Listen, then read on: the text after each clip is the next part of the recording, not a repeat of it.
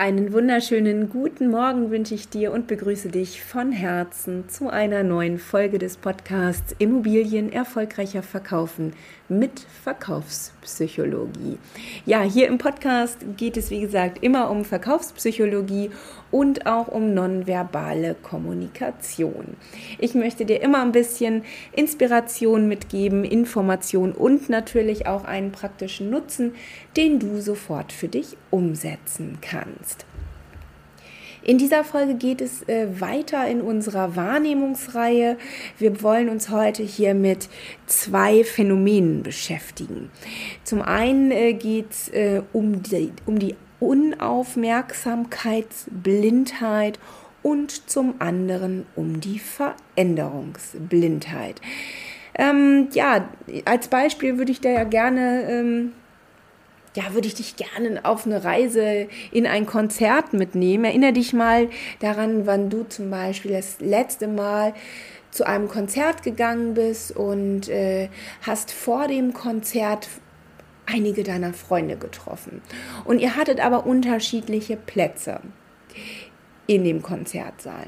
So, ihr seid reingegangen, habt euch unterwegs verloren, die Freunde haben derweil schon ihren Platz gefunden und winkten dir zu während du deinen Blick durch den Konzertsaal schweifen lässt, immer auf der Suche nach eben diesen Freunden. Und du siehst sie aber nicht. Also die winken, die machen und tun und du siehst sie nicht. Dieses Phänomen nennt sich die Unaufmerksamkeitsblindheit. So, die Veränderungsblindheit, die äh, kommt jetzt gleich als nächstes. Und zwar habe ich da verschiedene Beispiele für dich vorbereitet. Ähm, hast du vielleicht auch schon mal im Büro erlebt, dass zum Beispiel einer deiner Kollegen, der normalerweise immer ein Bart trägt, diesen Bart abgenommen hat und dir ist es gar nicht aufgefallen. Oder ganz klassisches Beispiel, die Frau war beim beim Friseur, hat sich Strähnchen machen lassen, vielleicht noch eine andere Nuance in der Haarfarbe und die Haare vielleicht sogar etwas abschneiden lassen oder sogar ein ganzes Stück abschneiden lassen. Und dir fällt es einfach nicht auf oder dem Partner fällt es nicht auf. Ne? Also derjenige bekommt gar nicht mit, dass sich etwas an seiner Frau oder auch an, seinem, an, ja, an dem Mann verändert hat. Das nennt man die Veränderungsblindheit. So, das Fatale ist, wenn wir jetzt so mal fragen würden, wie schätzt du denn ein? Nimmst du Veränderungen wahr bei Personen, die dir nahestehen oder die du gut kennst? Da sagt jeder von uns ja natürlich sich sofort auf den ersten Blick. Ja, das ist aber leider gar nicht so. Die meisten überschätzen diese Fähigkeit wirklich. Ne? Und auch Veränderungen in einer Szene ähm, zu bemerken, ist halt teilweise wirklich schwierig. Aber das wollen wir ja hier ein bisschen üben in unserer Wahrnehmungsreihe. Das wollen wir ja trainieren, eben diese nonverbalen Signale bewusster wahrzunehmen und dadurch eben auch diese Unaufmerksamkeitsblindheit zu reduzieren und eben auch durch das achtsame Beobachtung von Veränderungen in der Körpersprache eben die Veränderungsblindheit auch zu verringern.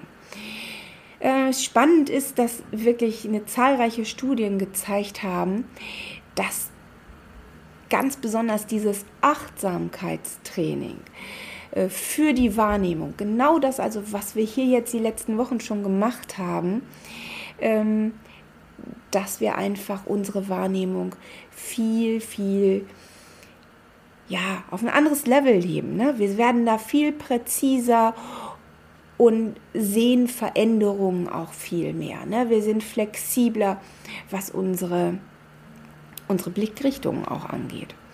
Ne? Deshalb machen wir das hier. Die Achtsamkeit, die ist eben Voraussetzung, dass wir Veränderungen bemerken. Genau, so ist das. Diese Fähigkeit wollen wir hier auch wieder stärken. Ne? In dieser Woche wollen wir einfach üben, unsere Umgebung achtsamer wahrzunehmen. Also wir wollen unsere Umgebung einfach ein bisschen genauer beobachten.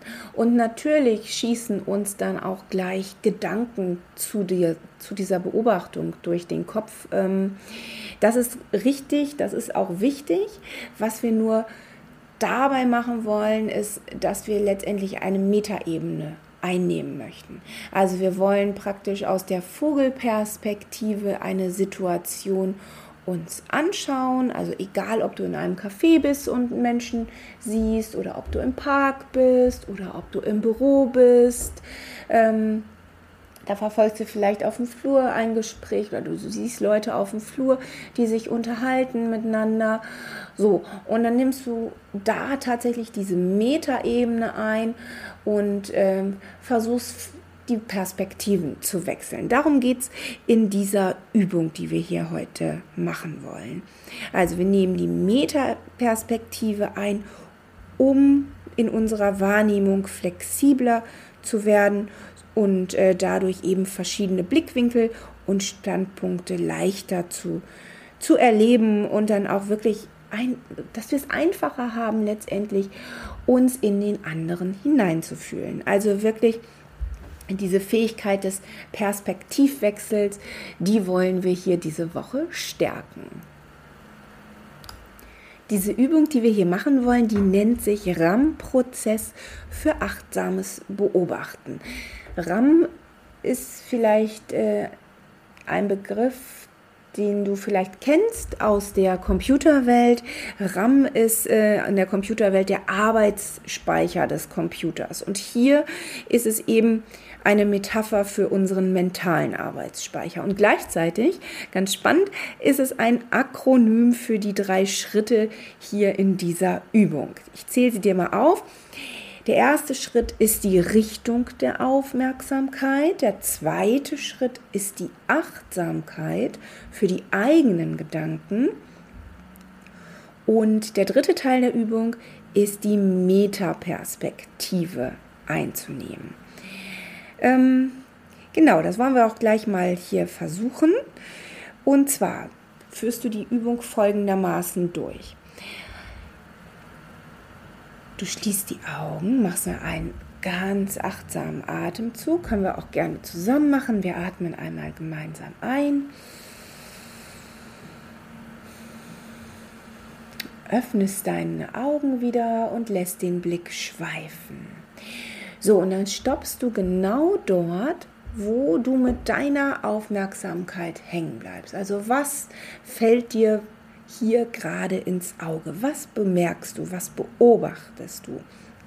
Also worauf ähm, ist deine Aufmerksamkeit gerichtet? Worauf ist sie ja, worauf springt sie an? Wo ist sie durch, wodurch ist sie geweckt worden? So, dann gehen wir gleich weiter zu Punkt 2. Jetzt geht es ja um die Achtsamkeit für die eigenen Gedanken.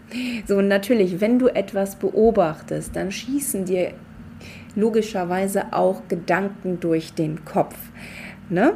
die eben durch das Objekt ausgelöst werden, was deine Aufmerksamkeit erregt hast. Ne? Seien es Menschen oder ist es ein kleiner Hund, der fröhlich durchs Gras rennt oder ist es eine Szene im Fernsehen oder, oder, oder. Also was du gerade siehst und ähm, was du gerade wahrnimmst und deine Aufmerksamkeit fesselt. So wichtig ist dabei, dass du dir genau überlegst, wenn du diese, diese Sache oder dieses Objekt wahrnimmst, was fühlst du dabei? Was sind die Worte, die dir in den Kopf kommen? Welche Bilder verbindest du damit? Und ähm, ja, mir immer ganz wichtig, wie fühlen sich diese Gedanken in deinem Körper an? Ne? Nimm das wahr aber bewerte es nicht. Also ja, nimm es einfach, wie es ist. Es ist. Ne? Nimm es einfach mal so wahr. So, und jetzt sind wir schon bei Punkt 3 in unserem RAM-Prozess. Jetzt nehmen wir nämlich die Metaperspektive ein. Und dazu, ich habe das äh, hier mal unterteilt, dazu wollen wir erst einmal diese Gedanken, die wir hier haben inhaltlich mit einem Label, mit einem Etikett versehen. Also in welcher Dimension bewegen wir uns gerade? Ne? sind wir in der Ich-Perspektive? geht es um andere? schießen mir Gedanken über die Vergangenheit durch den Kopf oder ist das eher zukunftsgerichtet? Ne? Das solltest du wirklich zu Beginn einmal machen, dass du diesen Gedanken ein Label verpasst. Das hilft dir einfach, dass du in dem Moment fokussiert bleibst, aber dich dann auch wieder schnell von diesen Gedanken lösen kannst. Ne, dass du diese Gedanken dann auch wieder zur Seite schieben kannst, ohne dass du dich da irgendwie vertüdelst. Also du musst diesen Punkt A natürlich nicht machen. Wenn du sagst, okay, überspringe ich, das ist, äh, das kriege ich auch so hin, kannst du das natürlich auch machen. Ne? So, dann sind wir gleich hier bei 3b. Da solltest du dir dann eben bewusst machen, es sind nur meine Gedanken über die Realität, was ich hier gerade sehe. Aber es ist nicht die Realität selbst. Und dann beobachte mal bei dir, wie diese Gedanken einfach weiterziehen, wie sich das einfach auflöst. Also stell dir das so vor, als wenn diese Gedanken kleine Wolken am Himmel sind und du schiebst diese Wolken dann beiseite. Wichtig, ohne das zu bewerten. Ne? Falls du die Erfahrung machst, dass diese Gedanken dann trotzdem wieder zurückkommen, auch wenn du sie schon weggeschoben hast, fokussiere dich nochmal, atme nochmal tief durch und schieb sie dann nochmal beiseite. So, und Schritt C ist, dass du einfach am Schluss dieses Prozesses nochmal tief durchatmest. Also ganz achtsam ein und achtsam wieder aus. So, und dann machst du diesen Schritt einfach nochmal aufs Neue. Dann lässt du deinen Blick wieder schweifen, bleibst irgendwo hängen, ne? Machst dir deine Gedanken dazu Ne? Schaust, welche Wörter und Bilder in deinen Kopf kommen und wie sich das in deinem Körper anfühlt. So, wie gesagt, immer ohne zu bewerten. Es gibt kein Gut, es gibt kein Schlecht, einfach nur, was ist. Was passiert da? So, und dann ähm, sagst du dir natürlich nochmal, das sind nur meine Gedanken über die Realität. Das ist nicht die Realität selbst. So, und dann schiebst du diese Gedanken natürlich auch wieder beiseite. Das machst du ein paar Mal. Idealerweise machst du das so eine Viertelstunde am Tag. Besser wären noch 20, 25 Minuten, je nachdem, wie es deine Zeit erlaubt. Und du wirst sehen, nach einer gewissen Zeit fällt es dir wirklich leichter, die Perspektive anderer einzunehmen, dir Gedanken zu machen, so was könnte sein, was könnte hinter dieser Situation stecken und ähm, ja, was, was könnte in dem anderen vorgehen oder was könnte in dem kleinen Hündchen vorgehen, was gerade durchs Gras tänzelt. Ja, probier das mal die nächsten sieben Tage aus. Wenn du nicht weiterkommst oder noch eine Frage hast, dann meldest du dich einfach bei mir und schreibst mir eine E-Mail. Ich freue mich sehr über dein Feedback und freue mich natürlich auch, wenn du in der nächsten Folge wieder dabei bist. Also alles Liebe, eine ganz großartige Woche für dich. Fühl dich gedrückt und bis bald, deine Bettina Schröder.